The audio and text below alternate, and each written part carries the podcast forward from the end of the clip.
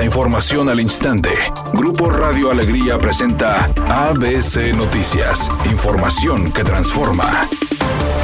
¿Qué tal? Muy buenas tardes, esta es la información. A cuatro años de que la empresa Alcali se comprometió a disminuir la visibilidad de vapor de agua, vecinos señalan que las columnas de emisión continúan. En un recorrido hecho por ABC Noticias se pudo constatar que la filial de Vitro diariamente emite gases por sus chimeneas y provoca una neblina espesa que por el viento llega a los hogares de las casas de la colonia Villas de Alcali en el municipio de García. Aurora Blas Matilde, vecina de la zona, aseguró que presenta malestares provocados por la mala calidad del aire, como son inflamación en los ojos o picor en la garganta, siendo casi obligatorio el uso de cubrebocas.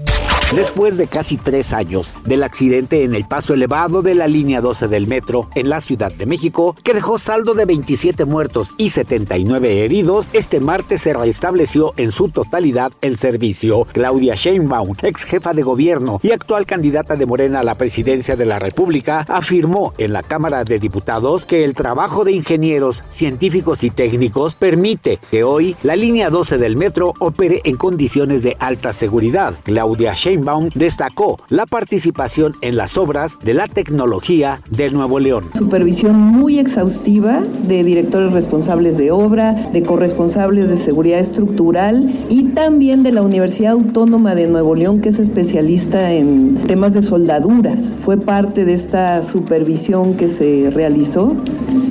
Entonces, pues es una línea 12 que se entrega de manera segura.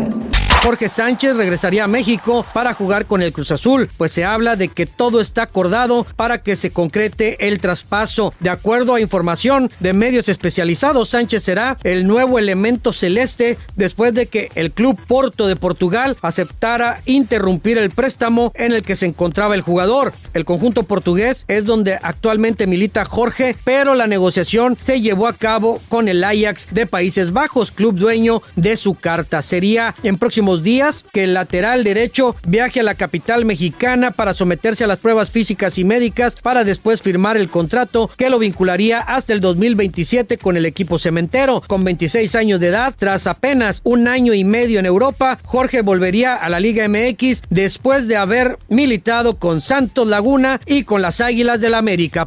Pharrell Williams se asociará con Lego para realizar su biopic con animación y con la ayuda de los famosos juguetes de piezas. Pharrell Williams es un verdadero pionero cuya influencia en la música, el arte y la moda remodela continuamente la cultura global con un innegable sentido de alegría. Fue lo que dijo el presidente de la compañía de estas famosas piezas con las que se puede hacer casi todo. Con la producción de Neville y Catherine Rogers se espera que la película estrene el 11 de octubre para que quede documentado todo lo que ha pasado Pharrell Williams a lo largo de su vida. Pero eso sí, de una manera bastante particular. Redacción y voz Eduardo Garza Hinojosa. Tenga usted una excelente tarde. ABC Noticias. Información que transforma.